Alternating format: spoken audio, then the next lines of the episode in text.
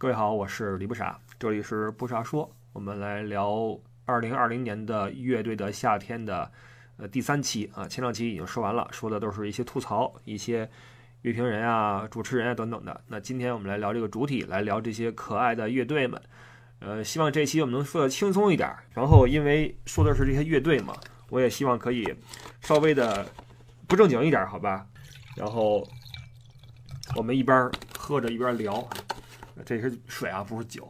这个，我这次从北京回到德国，我发现，哎，家里边还有两听啤酒，那种五百毫升装的啊。然后我说，这正好有时间了，就把它喝了吧。然后用了两天时间喝完了一听，到第二天已经不好喝了啊，都都淡吧了。完了，到现在都一个多月了，第二天还没动呢。我是一个非常非常不爱喝酒的人。对了，上期之后啊，就有人跟我说，嗯。广告怕还真是精准投放的，因为好像大家看到的广告都不是那个茶叶啊，都不是那个。我给你们放一下啊，我今天打开这个爱奇艺，依旧是这个茶叶。你们听一下我这广告啊，很崩溃的。老铁们，我求你们不要再上你听。好的红茶根本就没有那么贵，看看我们这款五毛特效都没加啊，全部都是二零二零年的早春新茶。今天我们做你听这音乐，抖音神曲。金骏眉加三罐铁观音加四罐正山小种，十大十罐九十九，还送一套一壶四杯的精美茶具。制作的好茶，颗粒饱满，条索细长。我的天呀，真的这个画质感人。没有任何添加剂。你听这个这个声音。全部都是厂家直销，不给任何中间商这个声音有点像咱们以前那嘉宾梦洁。我们为了保证老铁们的权益，对吧？加送收获像不像？满意再就是他拍的吧？不要再犹豫了，快点击视频！不要再犹豫了，快点击下方链接购买吧！我的天呀，朋友们，这个九十九块钱十罐，然后还送一套茶具，你们说这是什么茶呀？然后我就很很失落。好像大家看到的都是比我要要强一点的广告。完了，上期说完之后，还有一个事儿哈，就是我们群里面是三车吧，好像是一哥们儿来分析了一下为什么后来汪峰不是那么被人喜欢了。因为好像很多人都有这么一个过程，和我一样，就是在八街四十三号的时候觉得这乐队不错，挺好，但是到了后期就受不了这哥们儿了。上期我说的时候呢，没说为什么，只说了一些外在的东西，什么穿皮裤啊，什么头发吹成半米高啊什么的。但关键的被这哥们儿在群里面说了，说汪峰啊，他玩的是摇滚。那我们知道，听摇滚的话是需要一些精神的，对吧？就是你你做摇滚的话，你得有一些精神支柱。那可能是叛逆，可能是愤怒，可能是直言不讳，可能是呃振臂呼喊等等啊，都可以。但是呢，总的来说，摇滚乐的内涵和内核，呃，是不羁的，以及反叛的，或者说，呃，耿直的、刚正的。但是汪峰后来把音乐玩成了一种什么样的一个方向呢？就是我歌颂生活，我我想要怒放的生命，我要飞得更高，什么？这就走向了，用这哥们原话说啊，走向了摇滚的反面。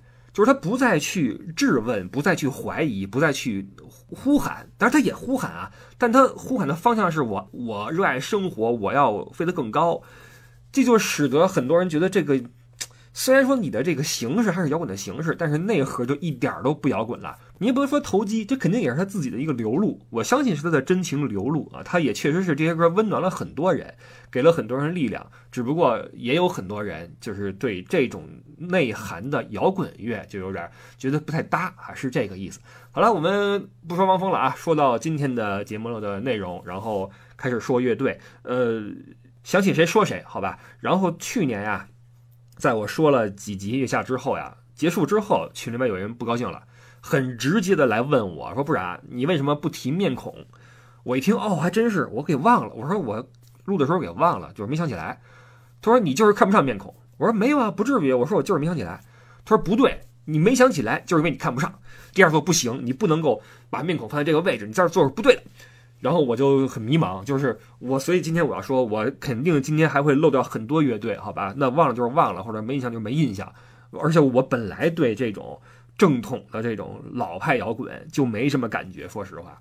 你不论是面孔，还是唐朝黑豹，我当时都没怎么听。包括这一次很多这什么左右啊，还是什么这种玩这种，包括那个遗忘俱乐部，也是那种很摇滚的玩意儿，我都不是很喜欢啊。这个这是个人喜好问题。然后你也会发现，我其实特别喜欢那些电音的东西。我已经听了很长时间的电音了，不是说从这次才开始。我从呃，我出国的时候，那时候听说唱，听 rap，然后当然都是国外那些哈，那国内的只听热狗的，其他的都是什么玩意儿啊？包括到现在，就是中国新说唱办了四年了，还几年了，能听的没几首歌啊，真的没几首歌。后来跳过这段时间之后，开始听电音，听一些很多人觉得电音都是那些特别燥的，其实不是，也有很多很很放松、很舒缓的。我最常听的一个一个喜欢用这种东西做音乐的是 Moby，这个美国的 Moby，他的歌我特别的喜欢，有很多很多的金曲，我觉得听起来特别的放松，很舒服啊。电音不是说一定是那种燥的啊，有舒缓的，而且电音有一个好处是什么呢？它可以做出你传统的几大件做不出的一种连续的输出的声音。你不论是贝斯、吉他还是鼓，都是那种有节奏的，然后成段儿的东西。你比如说咚咚咚。或者扫弦都是一节一节的，但是我不懂术语啊。但是电音你可以通过你自己的设置，一个键摁下去，它就呜，一直是一个音。这个音你可以通过自己的调配，把它搭配成很好的旋律，这样就给人一种很舒缓的感觉。而这种感觉是传统的乐队所不能营造的。这是为什么我喜欢听电音的原因。那么你就会发现，在这一季月下里面，我就会偏向于那些把电音玩得很好的乐队啊。这是完全的主观的个人的口味问题了哈。呃，聊这个乐队，聊音乐，咱们上期就说了，跟艺术输出沾边的这种评审评判，真的就是一个主观的玩意儿，好吧？就好比你爱吃川菜，我爱吃鲁菜，他爱吃粤菜一样，这个没有任何的，呃，横向去比的必要性，不是说哪谁优就谁劣啊。然后这次的名次最后评出来了啊，第一是重塑，第二五条人，然后达达、大布朗、哲赛、木马、马赛克，这是前七名，所有参加决赛的乐队。而实际上，在我心中的名次并不是这样的。我心中其实第一档只有两个乐队，而且这两个乐队在我心中是不分一二的啊，就没有说胜负之分。那一个是重塑，一个是五条，呃，这两个也是第一名、第二名了。但在我心中，他们没有第一、第二之分，这你说不清楚。然后这两个是一档，那剩下都是其他档啊，各个档。然后谁在哪档，我也就不是很在乎了，因为在我心中，重塑和五条有他们两个人，两个乐队。就够了啊！其他的都，你要说多好也没好那块儿去，你要说多不好也不能这么说，毕竟玩的还行，好吧？所以我心中第一、第二是五条人和重塑，那么第三的话，我认为应该是 Joyside，而不是达达啊！达达在我心中前五是进不去的，呃，在我心中的第四是大波浪，第五是木马。为什么达达在我心中进不了前三啊？我觉得这高了。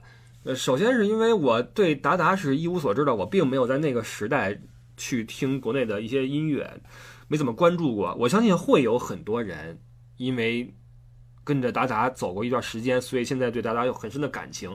因为音乐是可以记录一些东西的嘛，音乐和气味一样，当这个音乐响起，当气味再次飘来的时候，你会想起被他们承载的一段历史。所以我觉得肯定会有很多人。喜欢达达，而且他们不是说号称是内地的五月天嘛？但很遗憾的是，我对五月天就毫无感觉。我觉得五月天的嗓子很不好听啊，真的嗓音条件很不好听，很扁，很尖锐。而他们的歌，我觉得只有一首我是真正喜欢的，就是那个名字我还不记得了，什么昨天太近，明天太远，还是晚风吻尽荷花叶，任我醉倒在池边。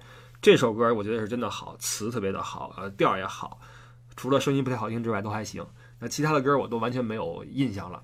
然后大家正好号称是呃，就是人称就是呃，被认为是内地的五月天，就很遗憾了。我本来对这种呃特别的柔情的乐队啊，就不是很感冒啊。我觉得你如果总是歌颂这点柔情的话呢，你的歌不会太有节奏感，你只能说有充沛的感情，但是不会很澎湃啊，不会有很深的记忆点。对我来说，可能我还是需要一点燥的东西吧。然后还有一点就是，这个乐队我觉得它太捧坦了。我的意思是，乐队里面其实都是有很多人组成的嘛。但是一个乐队除了主唱之外，经常还会有其他的记忆点。也就是说，它的核心人物未必只是一个人。你比如说五条人是两个人，呃，或者 Click 十五，这都是双核乐队哈。包括很多多人组合，你比如说刺猬，刺猬主唱是子健，但是石路给人极强的一种记忆感，你不知道为什么，你看他打鼓就是记忆深刻，而且他在说话的时候那个表情和那种样子状态哈，非常令人记忆深刻。包括一帆，一帆玩贝斯的时候在旁边，尽管他不说话，但是这个乐队整体上很有记忆点。或者你说新裤子，新裤子。彭磊之外有庞宽，庞宽的键盘和他的舞台表现力是很强很强的。那赵梦也没得说啊，一个很帅的一个女性在上面玩贝斯，这就很有记忆点，很平均，就实力很均衡，或者说分布的比较有有这个美感。但是达达是一个真的是你只能看彭坦在那儿说和表达的一个乐队。这个乐队其他的三个人虽然说大哥们都挺好，都不错，玩的也可以，一看人都不坏，不会有任何的不好的印象啊。让人觉得挺棒的，挺踏实，挺实在的。但是，你觉得他们在这个舞台上面吧，不够吸引你。他们没有自己的除了，呃，手艺之外的一些表达。当然，这个这个岗位上也不需要什么手艺之外，打鼓就打鼓，贝斯就贝斯。但是你说为什么赵梦就这么吸引眼球，石路就吸引眼球？难道是因为他们是女的吗？我觉得不是，肯定还有什么其他的原因，让这些不是主唱位子上的人在散发着光彩。但是达达就没有，我觉得达达是一个完全彭坦化的乐队，而彭坦又是一个特别的温暖的这么一个人，你觉不觉得？我觉得彭坦一开始我对彭坦的感觉是有点受不了，就是他的声音本来就很软啊，就不是很爷们儿，稍微有点娘。说实话啊，彭坦的声音稍微有点娘，然后说话也是总是哇满面春风，然后总是带着笑，然后歌也是。南方一来啊，真的像南方的湿润的空气把你包围一样啊，歌挺好，但是就觉得怎么这么湿乎乎的哈？这个这个湿润这个乐队，但是后来我确实是被彭坦的这种暖所给感动了。就是我是一个怎么说呢？这个人呀，人在你生长过程中可能会因为一些外界的原因啊，导致你某些方面的情感有点缺失。当你缺失一个一方面的情感的时候，你的表现是什么呢？你是会抗拒这种情感，你比如说我曾经认识一人，他因为小的时候家里面缺乏这种呃母爱和父爱，就是家里面人没人关心他，导致什么呢？他后来成年之后，他无法去看那些歌颂亲情的东西，他一看这种比如说母爱的电影或者父爱的电影，他觉得他不只是觉得不接受。他甚至觉得恶心，因为他完全缺失这个东西，所以他无法去面对这个这个玩意儿被人去正面的去歌颂和表达。那对我来说，我因为小时候是跟我姥姥姥爷长大的，我没有怎么经历过就是家里人面那种，就你父母一起那种温情，你知道吗？所以当我看到这个男女之间那种爱意啊，那种温情被表达的时候，我会浑身起鸡皮疙瘩。包括我自己也是一个不太会跟。另一半表达的这么一个人，我是完全的不会，这是一个一个缺憾啊，我觉得这是一个缺失。然后，所以我看到彭坦那集在跟台上面的那个他的媳妇儿，哇，你哇，真的，我对不起啊，我挺喜欢彭坦的，但是他们在那儿撒狗粮的时候，我觉得有点恶心啊，就是我觉得这是我的问题啊，我真的受不了。男女在公开场合去甜蜜和恩爱，就是啊，亲爱的宝贝儿，什么宝宝，什么爱爱，真真连连爱，我受不了这个，真的，哎呦我天！但是彭坦他确实是太自然了，这哥们儿一定是一个不缺爱的人。我指的是他从小家庭一定就非常的温暖，一定给了他很多的爱。这种爱这个玩意儿，它是可以传递的。当你接收到爱的时候，你可以把爱再传出去。当你就没怎么被爱过的时候，你也很难把你的爱给散发出去啊！这是一个一个一个传递的过程。所以，我作为一个特别不会或者无法面对这种男女间的柔情的这么一个人，看到彭坦唱歌唱到后来的时候，我觉得我，这哥们儿确实太暖了。包括他对那谁椅子椅子里边有一哥们儿，那脸总是黑的，你记得吗？他那是那是被子吧，在台的左手边，那哥们儿一看就是有点沟通障碍。很严重的沟通障碍，就是他说话的时候眼睛都不看人啊，就是一个你你觉得这人很不好接触，但彭坦死磕这哥们儿，我天，又是拥抱又是什么的，完了成天跟人说，你看我这身衣服跟你的一样，真行，真行。包括你看彭坦跟那谁跟那个木马，又搂又抱又亲啊，我天，你说你选 PK 选个对手出来，我跳过去跟人家抱一块儿，哇，哎呦，对不起。太难受了，真的，我真的受不了这种黏的一个男人。但是我认为他的这种输出是因为他被爱的太多的表现啊，这是一个好事儿。他对这个世界的爱也很充足，不论是对女儿、对爱人、对这个世界，这份爱我觉得很令人感动啊。所以我是支持的啊，我是我是很赞许的。只不过我出于生理原因，我自己受不太了。既然他是如此这么一个人，那他的歌肯定也是这种软软的，然后。呃，有点湿，然后充满爱的这么一种表达，所以他的歌从头到尾我都觉得一般。南方我就，南方是他唱的第一首歌，当时分不低，当时我就有点奇怪，我觉得这个这歌好听吗？这个怎么会这么高的分数？我觉得可能会有很多人因为以前追过达达，然后这歌一起的话就来了啊。包括这歌其实也不难听啊，是是这么个原因吧，但是。呃，总的来说，他们的歌只有一首我觉得还行，就是《Song F》。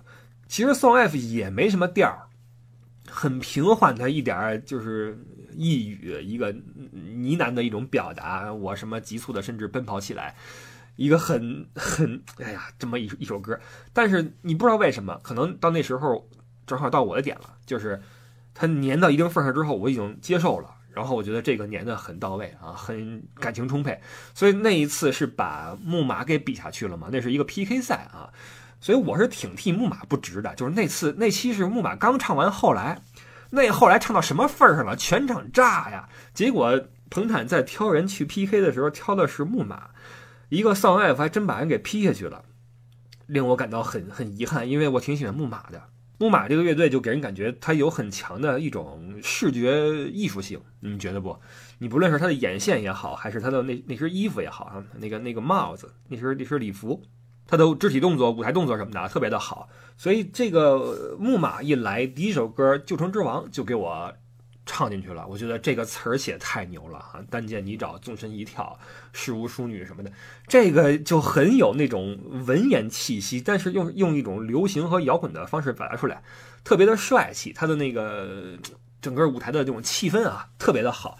所以我觉得木马乐队是一个有着现场冲击力的、有着自己独特审美观的这么一个不错的乐队啊。尽管他们的歌可能没有一首是特别特别炸的，但是呢。每一首也都有足够的诚意和档次啊，这是我的一个感觉。然后主唱，我觉得强强他是一个，也是一个很温暖的人。要不然他跟那谁特别好呢？彭坦。有一个细节，当后沙要上场的时候，那个傅寒在那手里边搁那砸那枕头啊，拿那个抱枕在那那砸，然后他就主动走过去说：“没事吧？说你们没问题，你们这么长时间了，就去安慰傅寒。”我觉得这是一个很暖的举动啊，这些暖男们太可爱了。然后强强最强的是什么？强的是口播。我不知道大家有没有印象啊？他在唱两首歌的时候，有两段口播，特别的有感觉。我给你们放一下啊，我挑出来了，你们听一下啊。一个是后来的，还有一个是那什么的。我们先听后来那个吧，走着啊。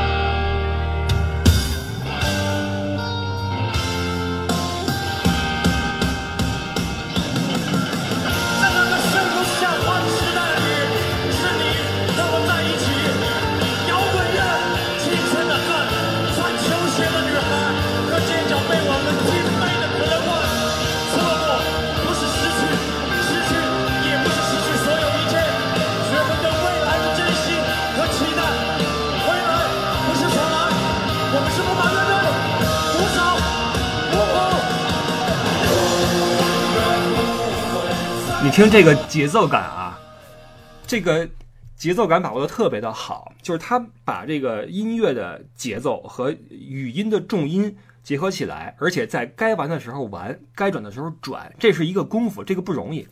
而且他这个词写的“穿球鞋的女孩和街角被我们踢飞的可乐罐”，这太有感觉了！我天，朋友们，这玩意儿比你直接说。曾经的回忆，甜美的青春，比这个太有冲击力了。穿球鞋的女孩和街角被我们踢飞的可乐罐，我的天，这就是一下把你拉回到学生时代。然后配上后来这首歌，这首歌他们在申请唱的时候，因为有一个大改编，然后原作是不同意的。那个日本的那个叫什么我忘了啊，对不起。他们写了一封大长信过去给那个版权方，说为什么我们要唱这首歌？我们叫木马，木马在英语里面听起来像在亲吻，木马这么个声音。然后我们乐队是怎么怎么样的？我们为什么要唱这首歌？这首歌意味着什么？我们这么改是为了什么？写了封大长信，打动了原原作者，这样才在这个台上给我们带来这么炸的一首歌。我觉得这首歌实在是，因为后来本来就是一个超炸的一个歌啊，就是这歌是我在高中的时候看的 MTV，但是看不懂。我不知道这歌的 MV 你们看过没有啊？这个歌听起来是一回事儿，MV 是另外一回事儿，就是一个很很玄的玩意儿啊。而且这首歌当时是觉得好听，觉得词儿写得好，但是再过十年二十年，你再听起后来的时候，你就真的有故事了啊！因为我们每个人心中都有后来所对应的那么一个人，这个人在哪儿我们不知道，也没有了联系，但是毕竟出现过这么一个人，所以这首歌。本来就很扣人心弦，然后被他们这么一改，配上军鼓，配上一个呃那个风笛的一个开场，哇，太牛了！这歌一出，我觉得木马就炸了啊，就炸了。然后他们还一段口播，你等会儿啊，找一下，是这首歌叫《纯洁》。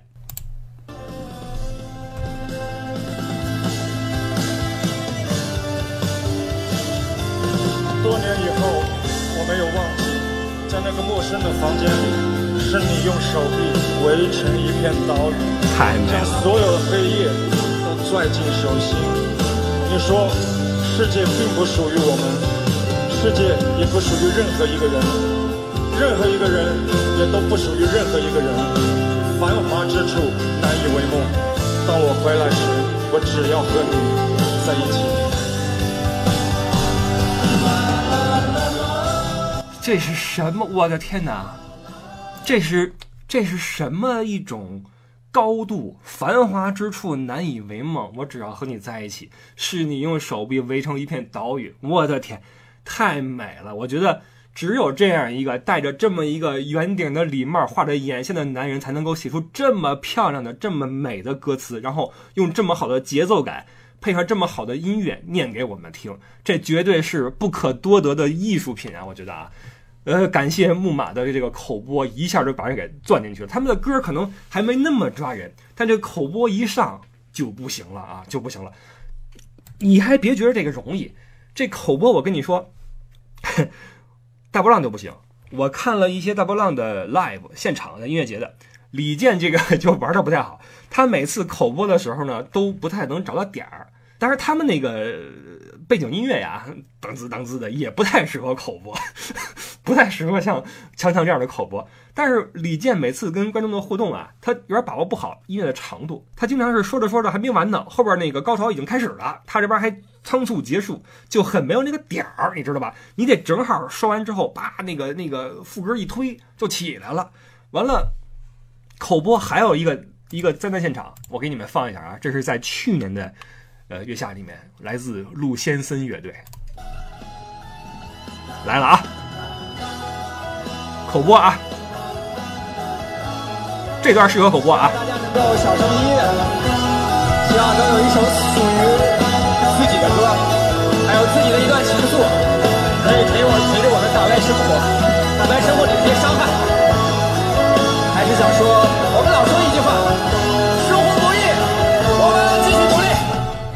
完锤，这就完锤，车祸了，这绝对车祸。他绝对是说了，还不如不说。就是尽管他想表达的也是一段鼓励人的，也是一个点睛之笔吧，我们所说的 punch line，对吧？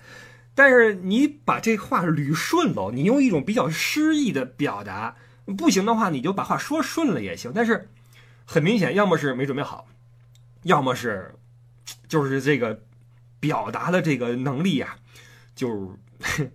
就不行，所以为什么陆先森在上完去年的月下之后就就不行了呢？就说去年月下有一支乐队是上还不如不上，就是他们，就是本来那个春风十里还挺火，上来之后让人给揍下来了，然后这口播一出就完了。所以这口播啊不容易，口播绝对代表一个人对歌词的把握，对节奏的把握啊，这个是很难的一个事儿。所以这个谢谢大家。也谢谢彭坦所拥抱的强强啊！我很喜欢木马，所以木马在我心中是今年的第五。呃，第四我认为是大波浪啊。这个首先我说了，因为我喜欢电音这个玩意儿，然后他们的电音一起啊，第一首歌啊，No Such Disease，这歌一起，我觉得，哎，来感觉了，我们来听一下啊。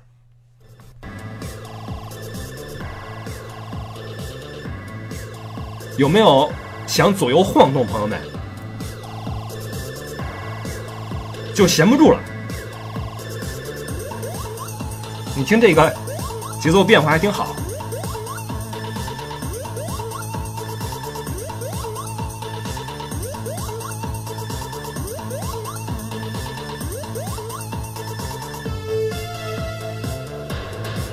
当时到这块我就不行了，这电音玩的可以，这个节奏感玩的可以，就是让你觉得，你看这就是我说的那种电子乐给你的那种连续的冲击。这玩意儿说是键盘可以能达到这种感觉啊，但是你要说靠吉他没戏啊，没戏。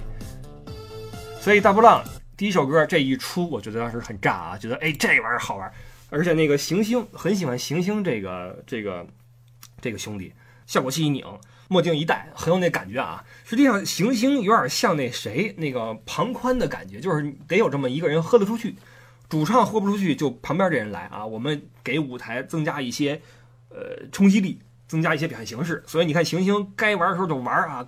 但是实际上这个形式啊，我觉得有点单一，就是你不能老靠这一招。你会发现，当大波浪想玩点炸的时候呢，就把行星推出来，然后行星就跳一跳，蹦一蹦，然后喊一喊。但是这玩意儿一次行两次行，第三次的话你就觉得有点，呃，OK，就我们见过了，对吧？所以当决赛的时候，当行星再一次腾空跃起的时候，我起码我是没什么感觉了啊。但是行星是很很很很棒的一个副手，我觉得有他在的话，这个这个乐队能够整齐一点啊。包括那个谁，鼓手李贺，呃，李贺挺帅的哈，说话慢慢悠悠的。呃，以前李贺没回来的时候，鼓手是石路。石路在的时候，他们的现场也很好看啊。就是你看石路打鼓，那感觉太有意思了，太到位。而且给大波浪打鼓是很规整的啊，就是叮咣叮咣叮咣那么脆，然后还要时不时的要，呃，到前面来脆一下那个小的那个东西，嘣嘣嘣的玩意儿，我不知道是什么啊，就很有感觉。然后现在李贺回来的话，就更完整一些了。所以这个乐队他们的这个这个这个嗯用的合成器，然后用这种很规整的、很有创意的这种编曲，给我们带来很多好作品。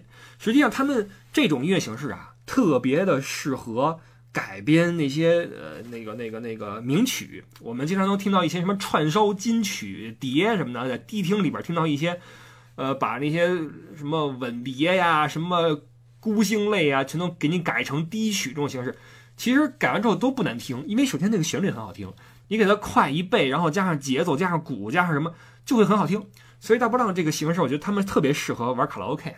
你随便拿出一个经典名曲给他们一改，就会很好听，是怎么改怎么好听的一个一个存在。所以你看他们不论是唱《爱情买卖》，还是《潇洒走一回》，还是他们在 live 上面每次都要唱的那个郑智化的《星星点灯》。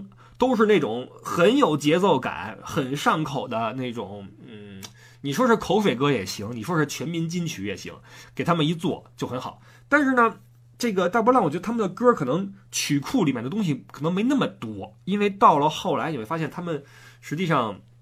就我看 live 也好，跟看这个节目也好，他们的这个这个好听的歌啊，就这几首来回的演。而且当在那个理想世界主题赛的时候，他们演的是那个嘴上功夫，实际上这说明他们的歌是没有哪个是符合这个主题的。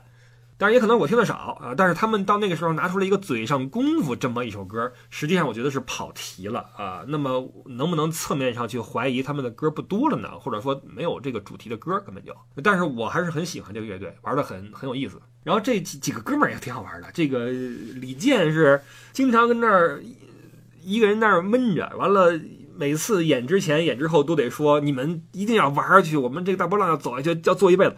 完了，你就看行星跟那儿流汗，李贺跟那儿莫衷一是。李健应该是一个挺理想主义的一个人。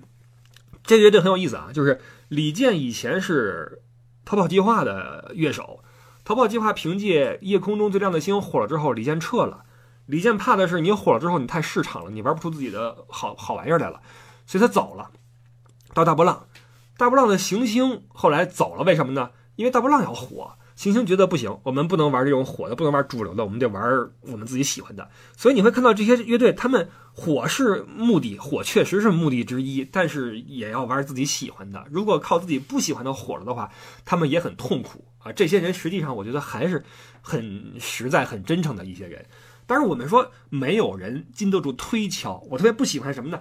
就是我们一说这些人很纯粹、很实在，就有人说纯粹的话，真纯粹的人不上节目。真地下的人不去这些什么综艺节目，你这么说虽然对，但是咱们能不能在一个呃比较不苛刻的条件下去聊这些事儿，对吧？你得允许有些人他在坚持自己理想的同时，然后寻求突破，然后寻求各种可能性，对吧？所以我不认为上了综艺就不真实，或者说开始挣钱了就不是人，对吧？你不能这么说。所以希望大波浪能够玩下去啊，也能够挣钱。他们应该还可以，他们这个乐队就这个这个输出的东西啊，因为上口。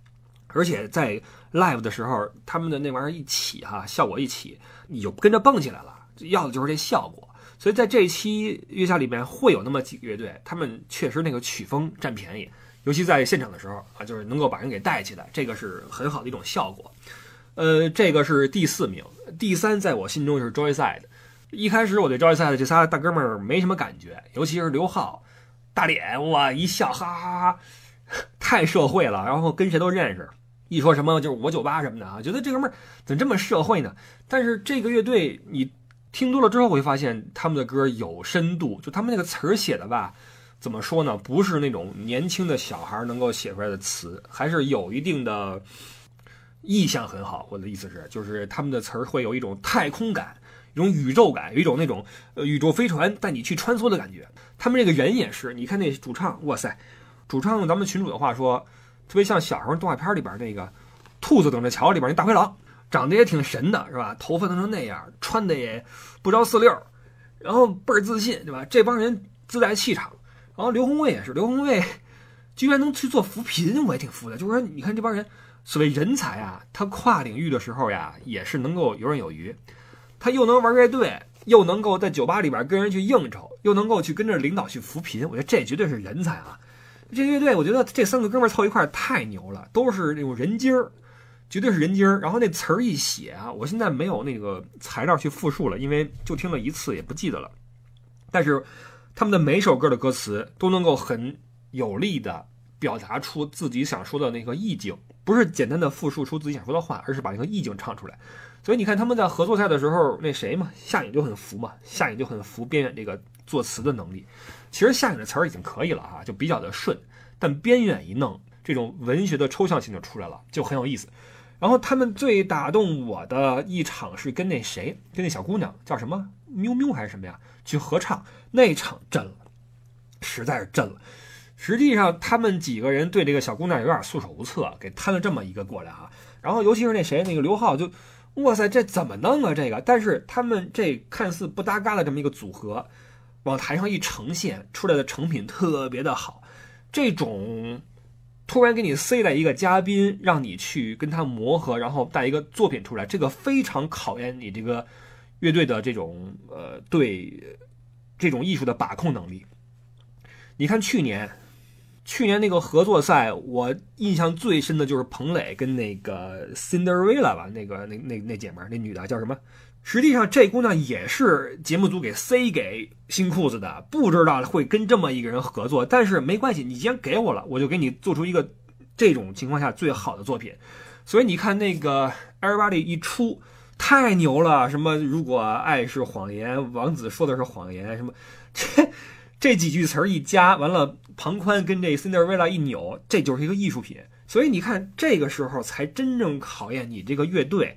对于突发事件的这种遭遇战能力啊，我的意思是，所以你看这个 Joyside，他们对这个小姑娘她的能力把握的非常好。实际上，如果把这么一个弹琴弹得很好的一个小天才给你的话，最保险的或者最常规的就是你让他弹琴就好了，给大家看他弹琴，弹完完。但是他们把这个女孩推到了一个中心的位置，三个大男人围绕一个小姑娘搭成一个舞台，然后把小姑娘拖到一个高位上，他们坐着。给姑娘坐在一个台子上，是一个最高的位置，然后灯光一打，让女孩不仅弹，而且还要唱。唱的时候，这几个老爷们儿用自己的男声去做这个衬托，做和声，这一下就起来了。来听一下啊，这歌叫《咚咚咚》，这太有爱了。这女孩也是聪明，天才。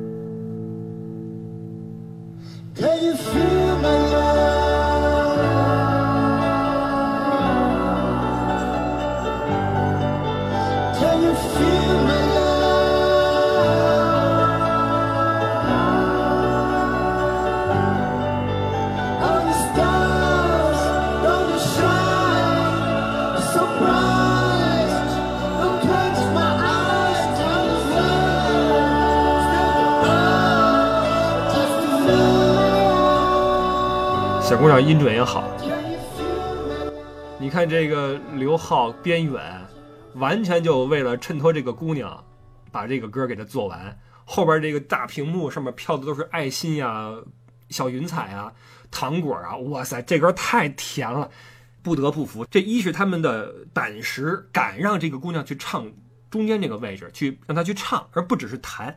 那第二就是在这个后面是衬托的是什么呢？他们对这个姑娘的音乐能力的挖掘和把控能力，他们觉得这样做没问题，所以这个实际上是他们自己的能力把这个姑娘给带起来了，我是这么理解的。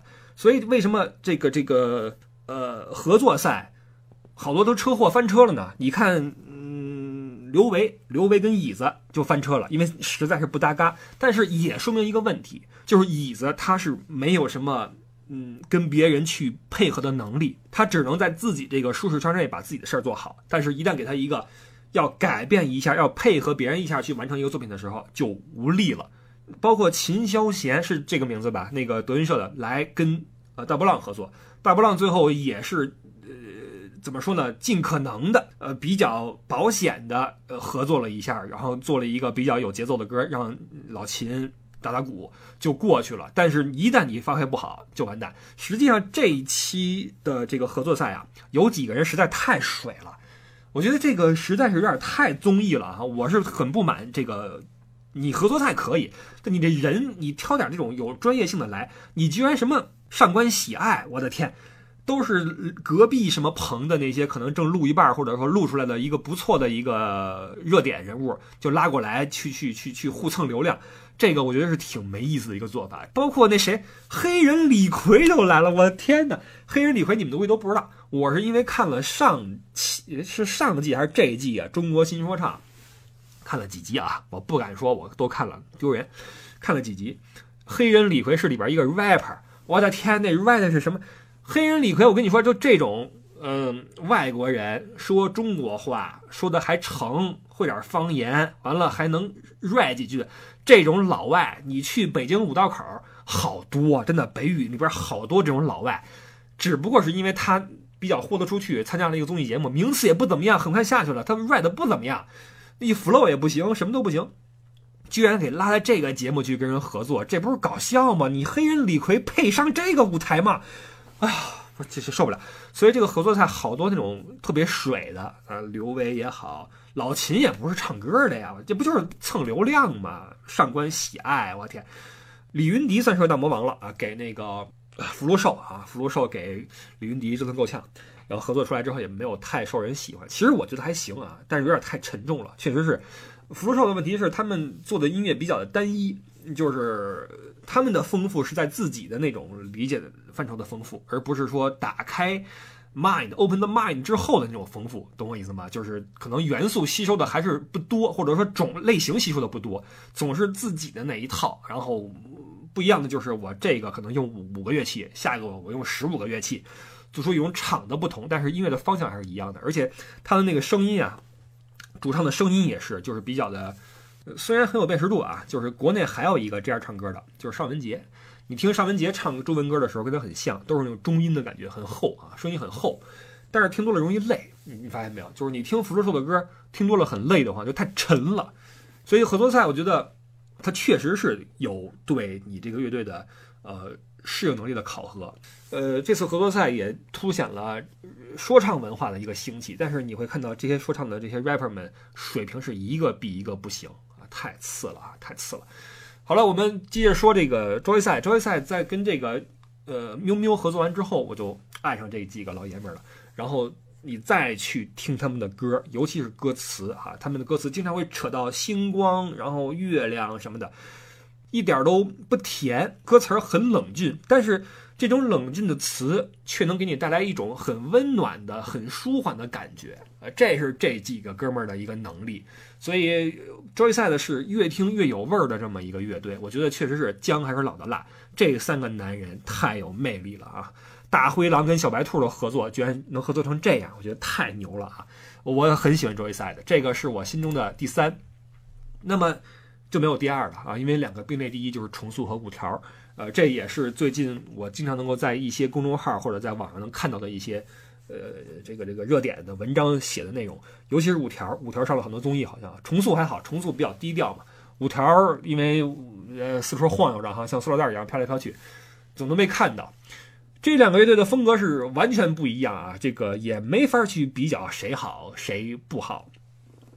一边是如此的严肃齐整，注重仪式感。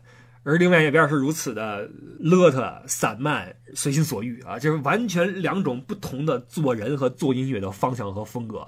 重塑我觉得唱的是精神世界，而五条唱的是生活的琐碎啊，也是完全关注点也完全都不一样。但是两个正负极的乐队能够在各自的领域做到这个位置上啊，让我们觉得这个月下没他们不行，我觉得还是很值得肯定的。首先重塑，重塑我就很。尊敬他们一点就是做事的这个认真。重塑这个华东，他是在德国留过学，可能受过点影响啊，考虑问题也很严谨，有那么一股子刻板的劲儿。所以他一上来啊，我我没有恶意啊，我我发了条微博，就几个字儿：华东音乐希特勒。我我没有恶意啊，因为他那个发型啊，他那个发型啊，啪一甩头发，然后包括那个对音乐那个态度，那个那个劲头儿。不苟言笑，然后那个身体那个随着音乐抖起来之后，哇，头发一甩，特别像那个元首在演讲，你知道吗？哎呀，我真的是当时就这感觉，很严谨，很有激情。我的意思是啊，也很有型，对吧？很有型。所以重塑的第一场，河中之珠是吧？Pigs in the River，那歌一来，我觉得哇，这玩的牛。我相信很多人会跟我有同样的感觉，就是这帮人这个舞台效果是以前没见过的，就是对这个歌曲的态度，然后举手投足那个肢体语言，这是之前没见过的。咱们见了那么多摇滚的、朋克的，各种吧，没见过这种哈，嘿，这么拿自己当回事儿的，没见过。歌你说好听吗？不太上口是吧？旋律也有点奇怪。Big in the river，你说这让你没法唱，对吧？但是呢，你会觉得哎高级啊。所以他们的第一首一来，我觉得哎可以。然后我觉得最炸的是哪首呢？别说我俗啊，最炸的我觉得是呃一生所爱的改编。那歌一改完，我觉得当时我就我就不行了。还是那句话，那个音域音场给你造的太好了。来感觉一下啊！